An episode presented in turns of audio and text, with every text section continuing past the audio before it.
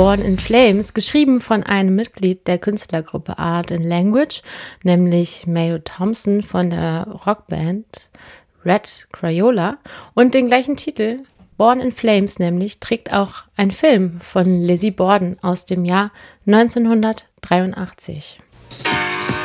This week of celebration, commemorating the 10th anniversary of the War of Liberation, is a time when all New Yorkers take pride in remembering the most peaceful revolution the world has known. It is time to look back on the events of a decade ago, to consider the progress of the past 10 years, and to look forward to the future. Of America's mysteries, not remade.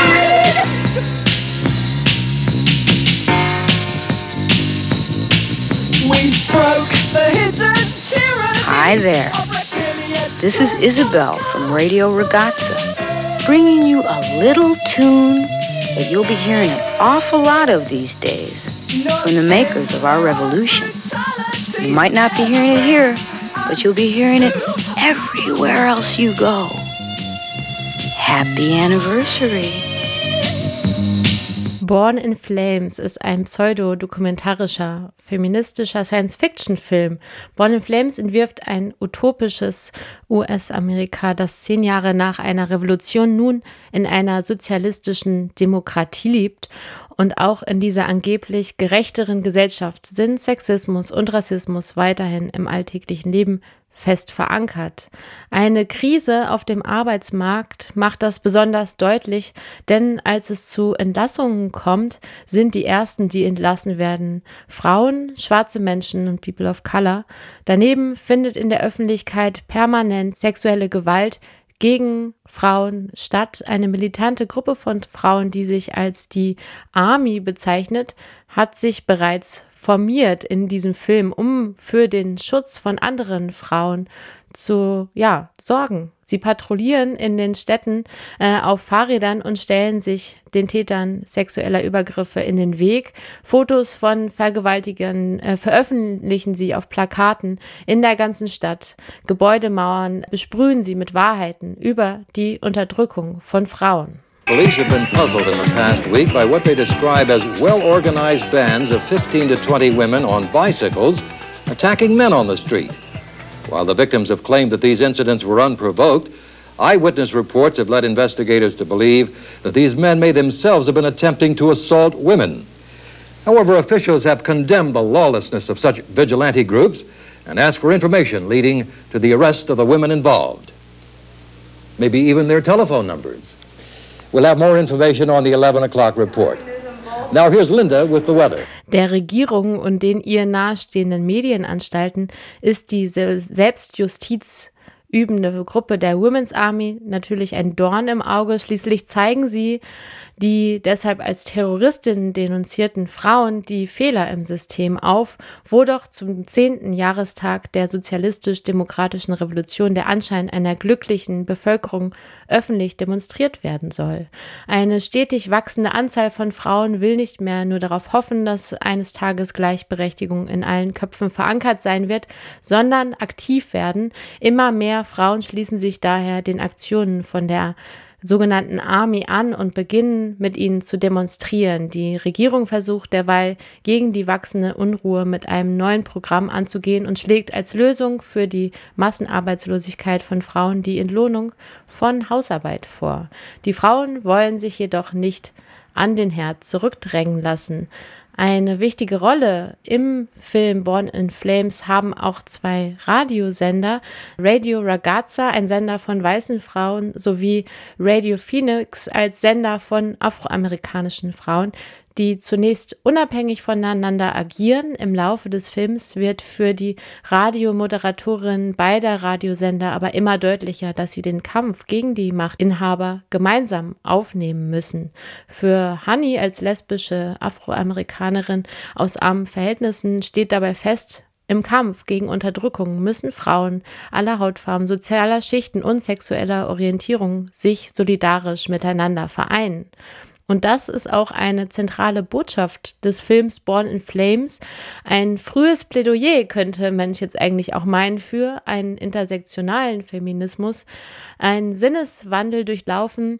In dem Film auch einige weiße Journalistinnen mit einem akademischen Hintergrund, die zunächst noch regierungsnah agieren und sich im Laufe des Films aber immer mehr mit dem Kampf der Women's Army und dem Kampf gegen die patriarchalen Zustände solidarisieren.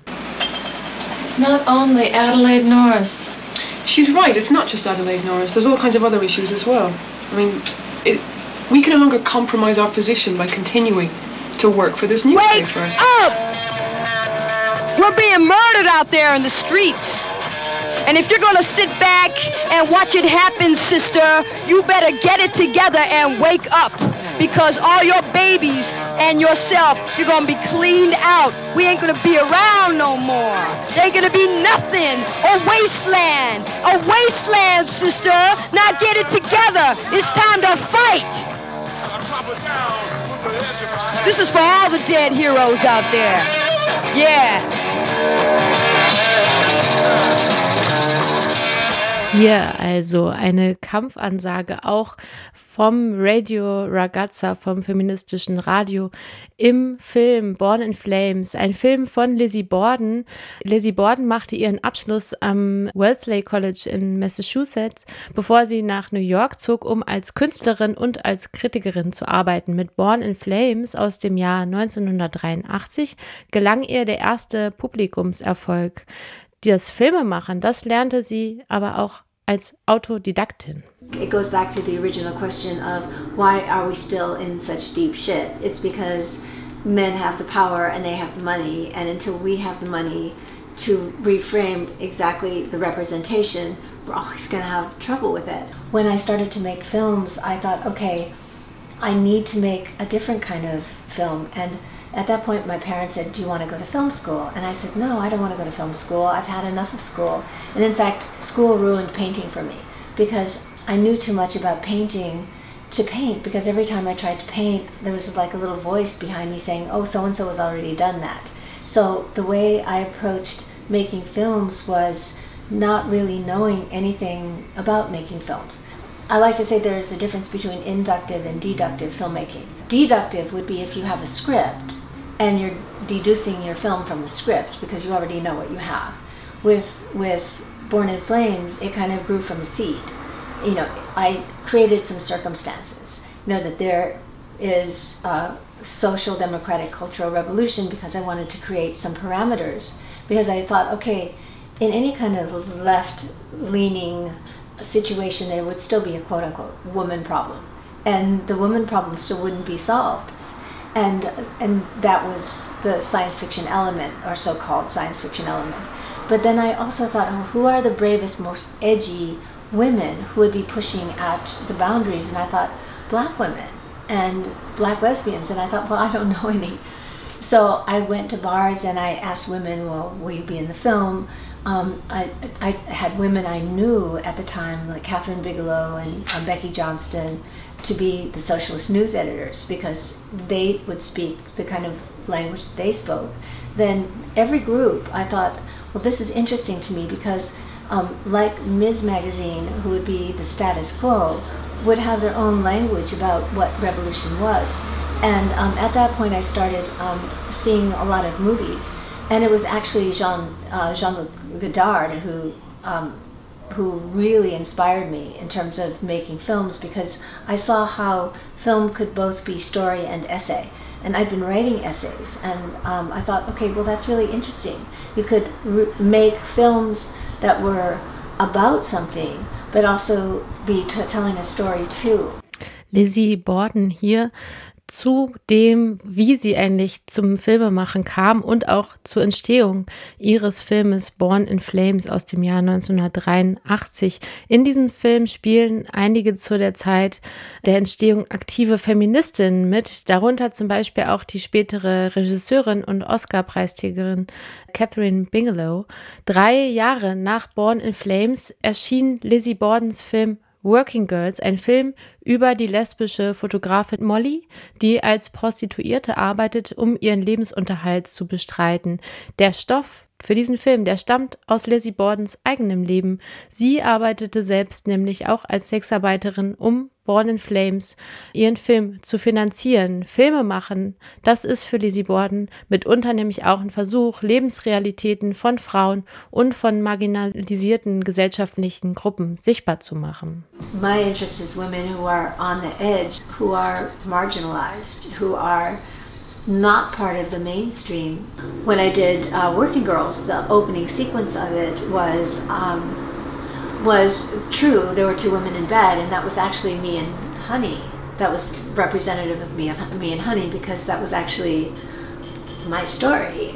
And Working Girls is actually me. It was actually based on fact, truth.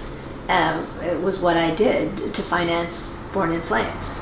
So that's actually very accurate.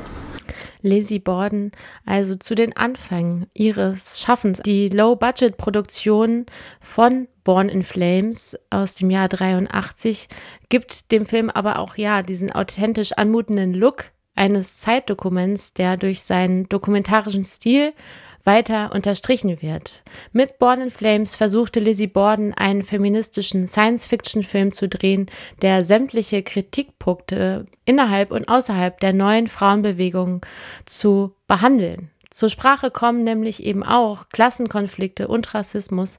Und wenn auch alles ein wenig schablonenhaft dargestellt wird, ist doch Born in Flames ein Film, den es sich auch heute ganz sicher noch anzuschauen lohnt.